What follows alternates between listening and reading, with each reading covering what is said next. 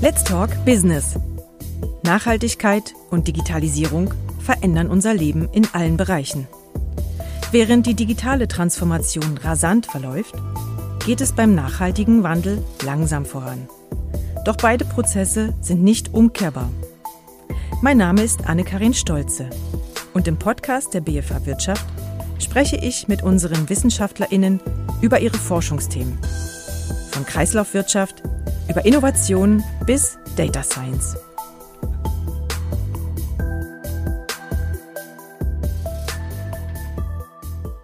Herzlich willkommen zur dritten Folge unseres Podcasts. Heute spreche ich mit Sven Feurer über Essen, Genießen und Belohnung. Sven Feurer ist Betriebswirt und Marketing-Experte an unserem Institut Marketing und Global Management an der BFH Wirtschaft. Er untersucht Kundenverhalten und wie wir süße oder auch salzige Belohnungen in unsere Ernährung einbauen, um gesund zu essen. Hallo Sven. Hallo Anne. Schön, dass du da bist. Ich freue mich, dass ich da sein darf. Sven, du untersuchst hedonistischen Konsum. Was genau ist das? Hedonistischer Konsum ähm, sind Kaufentscheidungen für Produkte, die unseren kurzfristigen Genusszielen, die uns unseren kurzfristigen Genusszielen näher kommen lassen. Ähm, Im Vergleich zu eher langfristigen anderen Zielen, wie zum Beispiel Gesundheitszielen. Und das kurzfristige Ziel wäre jetzt, ich brauche jetzt Schokolade. Absolut. Okay. Das also ich könnte schon wieder. ähm, gesund essen, das haben ja viele von uns vor. Und viele kennen das auch als Strategie. Ich esse jetzt mal Kuchen, Eis oder Pizza, weil ich mich belohnen möchte. Ich habe was geschafft.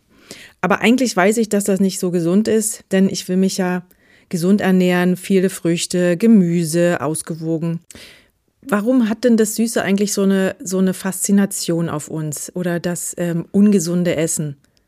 Ja, es ist einfach so, dass ähm, ja zwei Herzen in der Brust eines jeden Menschen schlagen. Ähm, wir wollen wir wollen kurzfristigen Genuss realisieren. Wir haben meistens zwei aktive Ziele. Ganz unmittelbar, jetzt wollen wir gerne das Leben genießen. Und auf der anderen Seite wollen wir langfristig gesund sein, aber das ist natürlich morgen oder übermorgen oder ähm, vielleicht, wenn wir, wenn wir alt sind. Ähm, und dann ist es häufig so, dass eben, was uns besonders gut schmeckt, ähm, was besonders süß ist, dass das natürlich ähm, dazu geeignet ist, unser Belohnungszentrum anzusprechen. Also wir wollen uns gut fühlen und Schokolade erreicht das einfach besser ähm, als andere Lebensmittel, die dann aber dafür uns langfristig gesund werden lassen. Und das ist das Problem, dass einfach bei so einer Entscheidung diese, dieser unmittelbare Genuss oder die Aussicht, unmittelbaren Genuss haben zu können, so unheimlich, unheimlich machtvoll ist.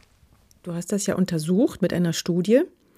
Diesen Mechanismus oder diese Strategie macht sich äh, eine Restaurantkette zu eigen und nutzt das. Was genau habt ihr untersucht und was habt ihr herausgefunden? Also wir haben grundsätzlich untersucht, ob Kundinnen und Kunden solche Genusskäufe aktiv in langfristige, langfristige Kaufentscheidungsmuster einbauen, um sich dadurch insgesamt gesünder zu ernähren. Also es klingt vielleicht ein bisschen, bisschen, ähm, bisschen komisch. Also es klingt jetzt es technisch. Kannst du mir das mal in, in einer Mahlzeit erklären oder in Nahrungsmitteln? Man geht in ein Restaurant, man bestellt etwas von dem man weiß, damit ernähre ich jetzt gesund, mich gesund, ähm, ich werde langfristig davon profitieren, meine Gesundheit. Ähm, und dann gibt es aber ganz bestimmte Situationen, äh, von denen ich sage, so heute mache ich das nicht, heute darf ich sündigen, heute darf ich zur, ja, zum Schokokuchen greifen, ähm, heute darf ich mir ein Bier bestellen. Oder einen Burger mit Pommes. Und von diesen Situationen zehren Kundinnen und Kunden so lange, dass es ihnen möglich ist, dann eine gesunde Ernährung über die Zeit hinweg ähm, aufrechtzuerhalten, also durchzuhalten. Ähm, das passiert da. Also wie, wie hat denn dieses bon Bonus- oder Belohnungssystem funktioniert? Also wie viel gesunde Essen mussten Sie konsumieren, bis Sie dann mal was, ein süßes Dessert einlösen konnten? Genau, also äh, wir haben ähm, ja, eine Restaurantkette aus den USA ist, unsere, ähm, ist unser Kontext, in dem wir das äh, untersucht haben. Und da konnten Kundinnen und Kunden mit jedem Kauf Punkte sammeln, die sie dann ähm, nach einer Weile, wenn sie genug Punkte gesammelt hatten, ähm, wieder einlösen konnten. Und ähm, das Interessante dabei ist, dass wir hier sehr klar unterscheiden können zwischen relativ normalen Käufen, also man bestellt, was man bestellt, man bekommt dafür Punkte ähm, und dann immer wiederkehrend nach einiger Zeit äh, sind die Leute in der Lage, dann diese Punkte einzulösen. Und dann beobachten wir, dass die, die sich eigentlich grundsätzlich gesund verhalten, an diesen ganz bestimmten Situationen, wo sie Punkte einlösen können, sich für die ungesunden Nahrungsmittel äh, entscheiden. Und zwar mehr äh, zu einem größeren Ausmaß als die, die sich eigentlich ungesund verhalten. Also wir beobachten bei den gesund lebenden Menschen eine ganz fundamentale Änderung zu, zu süßem, zu äh, hedonistischem Konsum genau in diesen seltenen, aber wiederkehrenden Kaufsituationen. Das heißt also, mit dieser Art ähm, Belohnungssystem konnte die Restaurantkette dafür sorgen, dass die Menschen, die schon ein Faible hatten für gesunde Ernährung, dass die sich langfristig oder mittelfristig gesund ernährt haben und dann nur an diesen bestimmten Tagen Süßes konsumiert haben. Genau, grundsätzlich schon, wobei ich sagen würde, also es ist nicht so, dass dieses, äh, diese Restaurantkette, die, die Strategie sich in diesem Maße zunutze macht. Es ist eigentlich eher umgekehrt, dass Kunden sich diese dieses Restaurant und diesen Kontext gesucht haben, um solche Kaufverhaltensmuster zu zeigen, die ihnen diese langfristigen ähm, äh, gesunde Ernährung ermöglicht, weil ähm, es einen Kontext bietet, in dem man ganz wiederkehrend, planbar, aber doch relativ selten sich mit gutem Gewissen für was Süßes entscheiden kann ähm, und dann an anderen Situationen eben wieder nicht und seinem Genuss, seinem, seinem langfristigen Gesundheitsziel dann näher kommen kann. Also ist das in uns angelegt? Also haben wir das alle in uns, dass wir sozusagen äh, einerseits wissen, gesunde Ernährung, das ist, das ist vernünftig, aber gleichzeitig haben wir den Heißhunger oder den Appetit auf, auf Ungesundes. Ist das die meisten Menschen. Ja. Also es gibt natürlich, gibt natürlich, also ich will nicht ausschließen, dass es Menschen gibt, denen ist eine langfristige Gesundheit egal. Ähm, es gibt auch Menschen, die machen sich nicht aus Süßigkeiten. Also da habe ich zumindest mal gehört, das soll es geben. Ja? Also manche Leute sind, ähm, sind, ernähren sich sehr, sehr gesund und vermissen das überhaupt nicht. Aber ich denke schon, dass ich, und das kenn, kennst du sicher auch, äh, also ich kenne es sicherlich von mir, ähm, ja. dass die meisten Menschen natürlich ähm, ja, langfristig gesund leben wollen, natürlich. Ja, also wenn wir hier in Bern auf die Straße gehen, 100 Leute fragen, möchten sie langfristig gesund sein, dann werden wir sicher 100 Mal die Antwort bekommen, ja, selbstverständlich. Aber andererseits mögen die Leute halt äh, Süßigkeiten und sie möchten sich mit äh, was Süßem oder mit einem Bierchen abends ähm, belohnen für einen anstrengenden Tag äh, zum Beispiel. Und irgendwie muss man das dann lang äh, unter einen, einen Hut bekommen. Aber wenn du mich sagst, ist das immer so, würde ich sagen, würde ich sagen, nein. Ne? Also manche Leute geht es ohne Schokolade auch gut. Okay. Ähm, es ist ja schon relativ verbreitet, dieser Begriff Cheating Days. Also das heißt, man ernährt sich ähm, die ganze Woche über gesund, also viel Salat, Obst und Gemüse, ähm, ausgewogene Ernährung, gute Öle, Nüsse, Vollkornprodukte. Und dann darf man an einem Tag in der Woche so richtig reinhauen. Also Hamburger und Pizza, Pommes, Süßigkeiten. Ähm, ja. Wäre das jetzt auch eine Lösung oder ist das einmal pro Woche schon zu viel? Es geht darum, eine, eine Lösung oder einen Ernährungsplan zu finden, mit dem man leben kann. Also es geht darum, lang, weil man dann, wenn man mit ihm leben kann oder wenn, wenn man insgesamt ja, sich, sich wohlfühlt mit diesem Programm, dann kann man es auch durchhalten. Ähm, das kann für, den, für die eine Person, vielleicht hält dies auch mit zwei, alle zwei Wochen durch, ähm, aber es geht darum, sich insgesamt wohlzufühlen. Und ähm, wenn man sagt, man, man ist auf Diät ähm, und man, man hält sich einfach alles Belohnende, alles Süße vor, man erlaubt sich das gar nicht mehr ähm, dann macht es einen langfristig nicht glücklich. Äh, dann macht es einen vielleicht langfristig gesund, aber nicht glücklich. Und damit ist die Wahrscheinlichkeit, dass man das durchhält, auch wieder reduziert. Ähm, und umgekehrt ähm, muss man natürlich auch sehen, wenn wir das zu häufig machen, dann werden wir uns natürlich von unserem, also oder ne, dieser berühmte, wir machen jeden Tag einen Cheat Day, das funktioniert natürlich auch nicht, ne, weil dann werden wir unserem äh, Gesundheitsziel auch nicht näher kommen. Aber irgendein guter Kompromiss, der das, das Wohlbefinden, sage ich mal, maximiert über die Zeit, eine gute Balance. Und ich glaube, was wichtig ist und das auch unsere Forschung zeigt, ähm, ähm, was, was Planbares, was Wiederkehrendes, ne? dass man irgendwie sagt, wir haben irgendwie, irgendwie machen wir an besonderen Situationen, wenn wir, vielleicht ist das jeden Sonntag, aber vielleicht, oder ist es jedes Mal bei einem Champions League-Spiel ähm, im, im Fernsehen oder sowas, aber ansonsten halt nicht. Ähm, und das ist, glaube ich, dann die Kunst zu sagen, ähm, an diesen Situationen, die selten aber wiederkehrend sind, aber auch nur an diesen Situationen erlauben wir uns Genuss. Ähm, und das macht uns dann so glücklich, dass es wieder die Zeit vorhält bis zum nächsten Mal. Es erinnert mich auch ein bisschen an so ein, du hast das ja auch schon mal gesagt, glaube ich, Sündigen. Ähm, wie kann man dann jetzt eine gesunde Ernährung mit einem Cheating Day, also mit einem Genusstag, ähm, wie kann man das abgrenzen zu einem Laster oder einer Sucht, wie zum Beispiel dem Rauchen oder Alkohol trinken, ein Glas Wein? Das sieht man ja auch öfters als Belohnung an. Wie kann man das abgrenzen? Ich glaube, eine Sucht ist dann natürlich ein bisschen anders, aber entspringt aus, aus genau diesem Gedanken, dass man sich dafür belohnt, ähm, für irgendetwas mit einer Zigarette, mit Alkohol ähm, und das sich dann verselbstständigt. Ne? An diesem, aus diesem Punkt ist es dann auch äh, eine, eine Situation, die nicht diese ist, die wir in unserer Forschung betrachtet haben, ähm, sondern es geht schon darum, dass man sich ja in einer bestimmten Situation schon dagegen wehren könnte. Also ich glaube, wenn man eine Sucht hat, dann kann man sich in dieser Situation ja äh, auch, auch nicht mehr, nicht mehr, kann man dagegen nicht mehr ankämpfen. Das ist genau dann der Punkt. Aber unsere Situation, die wir uns angeschaut haben, meine, meine Co-Autorinnen und ich, sind Situationen, in denen man sich sehr ge genau Gedanken macht und weiß, eigentlich sollte ich das gerade nicht. Ähm, ich möchte aber.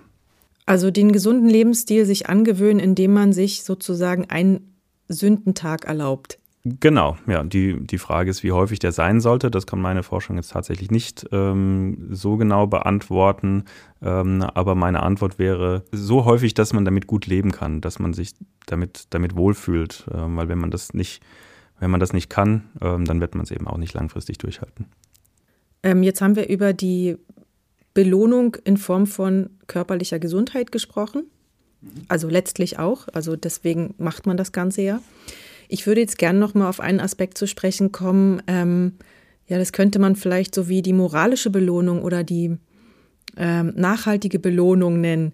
Ähm, Im Moment kann man ja einen Trend beobachten, dass immer mehr Menschen auf Fleisch verzichten, beziehungsweise auch sogar auf tierische Produkte weil sie äh, was Gutes für die Umwelt tun wollen, weil sie sich engagieren wollen, äh, über ihren Konsum ähm, dem Klimawandel was entgegenzusetzen. Mache ich auch. Funktioniert nicht immer oder halte ich nicht, nicht immer durch. Aber ich, ja.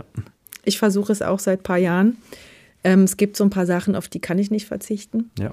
Ähm, aber da ist die Überlegung, also ich hatte ähm, in der ersten Folge vom Podcast, habe ich mit Tobias Stucki, kennst du ja, unser Kollege, ähm, habe ich gesprochen über Kaffee, Käse, ähm, Südfrüchte wie Bananen zum Beispiel oder auch Schokolade. Also wir haben über Genussmittel gesprochen oder Nahrungsmittel gesprochen, die auch eben von weit her zu uns kommen. Mhm. Das sind ja auch gehören ja auch zum Teil zu diesen Süßigkeiten oder zu diesen Belohnungsnahrungsmitteln, über die wir jetzt gesprochen haben, aber die haben eben auch einen riesengroßen CO2-Fußabdruck.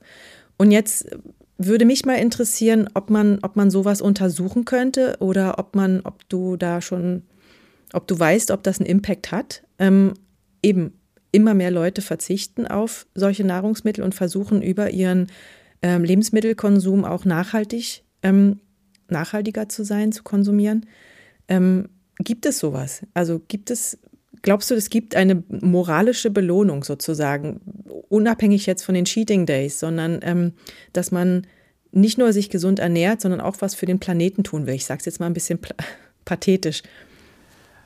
Das ist eine schwierige Frage. Also ich grundsätzlich ist es, glaube ich, bei dem Problem, das du beschrieben hast, relativ ähnlich gelagert zu dieser, zu diesem, äh, zu diesem Problem, das wir eingangs besprochen haben, ne? dass man weiß, wir sollten eigentlich nicht Fleisch konsumieren. Ähm, es wird langfristige negative Auswirkungen haben, ähm, aber uns schmeckt halt das Steak so gut. Mhm. Ähm, und ich glaube, dieses uns schmeckt das Steak so gut ähm, und alles, was danach passiert, ist irgendwann mal später und ähm, ob der Klimawandel uns betrifft, werden wir dann auch mal sehen. Ne? Vielleicht haben wir ja Glück ähm, ist eigentlich von dieser Logik dieses Problems relativ, relativ ähnlich gelagert. Also wenn du mir jetzt, aber ich glaube, deine Frage war eher, kann jetzt diese, also äh, kann sich für mich eine Belohnung einstellen, dadurch, dass ich, dass ich sage, ich werde den, den ich werde die Welt retten?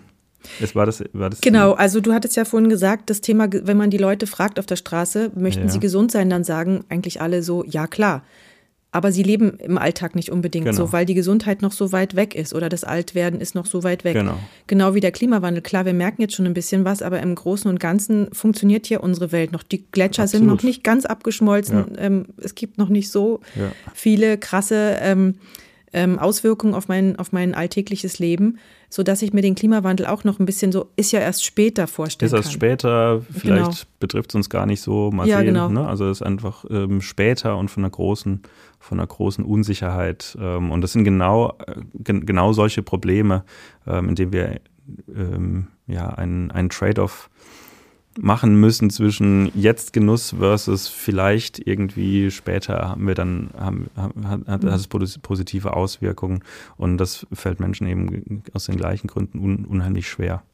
Wir haben einfach eine Präferenz, man nennt es, das ist ein bisschen wissenschaftlich, aber man nennt es zeitinkonsistente Präferenzen, ähm, die sagt, na, wenn ich mich jetzt entscheiden muss zwischen was, was ich genießen kann und was in der Zukunft vielleicht dann mal eine positive Auswirkung hat, dann ähm, ist einfach das, was ich, die Schokolade jetzt unheimlich dominant. Ja? Also stell dir vor, du hast eine Entscheidungssituation, bei, dir, bei der du dir äh, überlegen musst, soll ich in einem Jahr Schokolade oder Obstsalat? Und dann sage ich, naja, wenn ich mich in einem Jahr zwischen Schokolade und Obstsalat entscheiden muss, dann nehme ich natürlich einen Obstsalat. Ne? Aber wenn jetzt, du sagst, die Entscheidung ist jetzt zwischen Schokolade und Obstsalat, dann wirkt diese Schokolade einfach ziemlich, ziemlich überzeugend, ziemlich, ziemlich lecker. Ja? Und ähm, das, ist, das ist das Problem, dass man dieses Genuss jetzt haben können, mhm. dass, das, dass, das, dass das so machtvoll ist.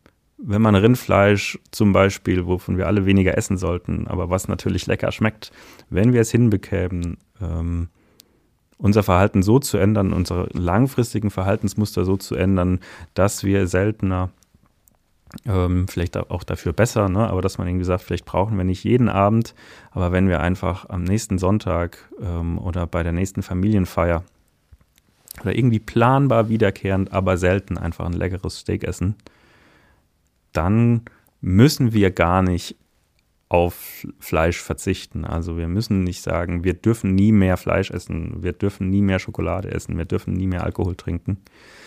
Aber wenn wir es alle hinkriegen, ein bisschen, bisschen, bisschen seltener und dafür besser, ähm, so dass es dann vielleicht auch der Genuss wieder andauert und wir davon zehren können, bis wir es dann in zwei Wochen wieder machen, dann wäre eigentlich uns und dem Planeten geholfen. Ja, ich glaube, das machen schon viele Leute dass sie dann sagen, so, ich esse seltener Fleisch, aber dann genau von dem Bio-Bauernhof, genau, zu dem ich, ich Vertrauen habe. So, ja. Genau. Ähm, könnte man noch ein bisschen weitergehen? Also den nachhaltigen Konsum, könnten wir da mal aus dem Non-Food-Bereich rausgehen? Mhm. Ähm, ich würde noch interessieren, ob es ähm, eben für dieses nachhaltige Konsumieren, ob es, ob es auch ein Anreiz ist, ähm, jetzt eben nachhaltig auch andere Dinge zu kaufen. Zum Beispiel eben zu sagen, ich kaufe kein iPhone, sondern ich kaufe ein Fairphone. Oder ich setze auf ähm, langwert, äh, langlebigere Produkte, bei, also zum Beispiel verzichte auf Fast Fashion, also auf schnell produzierte Mode, die nicht lange hält und nur, ich äh, weiß nicht, inzwischen gibt es ja zehn Kollektionen im Jahr, also mhm. dass man auf das verzichtet, sondern wirklich auf nachhaltige Produkte setzt. Kann man dieses Belohnungssystem, kann man das auch auf Non-Food-Bereich abwandeln? Gibt es da auch, habe ich da auch ein Belohnungssystem? also hedonistischer Konsum ist natürlich auch in anderen Bereichen absolut vorstellbar, ja, dass man sich neue Klamotten kauft, ne, weil man heute äh, oder dass man neu, neue Schuhe, ja, weil man heute einen anstrengenden Tag hat, also man oder weil man einen beruflichen Erfolg hatte. Also man kann sich natürlich oder man muss sich nicht mit Essen für was belohnen, das geht mit, mit allem, was uns Spaß macht, genauso. Ne? Oder dass man sich eine teure Uhr kauft ähm, oder äh, und das hat natürlich gerade in der, in der, in der Fashion-Branche, ne, wird das einem natürlich auch gesagt, ne, dass man sich was verdient hat. Man, man, man, man soll sich ja belohnen. Ja? Ähm, äh, Marketing unterstützt das ja. Ähm, und das lässt sich auf jeden Fall ähm, auf andere Branchen auch übertragen. Also alle, alle, alle, eigentlich alle Produkte, die, die Spaß machen, die einem jetzt irgendeine äh, eine Freude bereiten und äh, nicht später sind eigentlich in, oder geeignet, ähm, genauso zu wirken wie dieser, wie dieser Nahrungsmittelbereich. Ich würde noch mal gerne auf die Belohnung allein durch den nachhaltigen Konsum oder den Verzicht.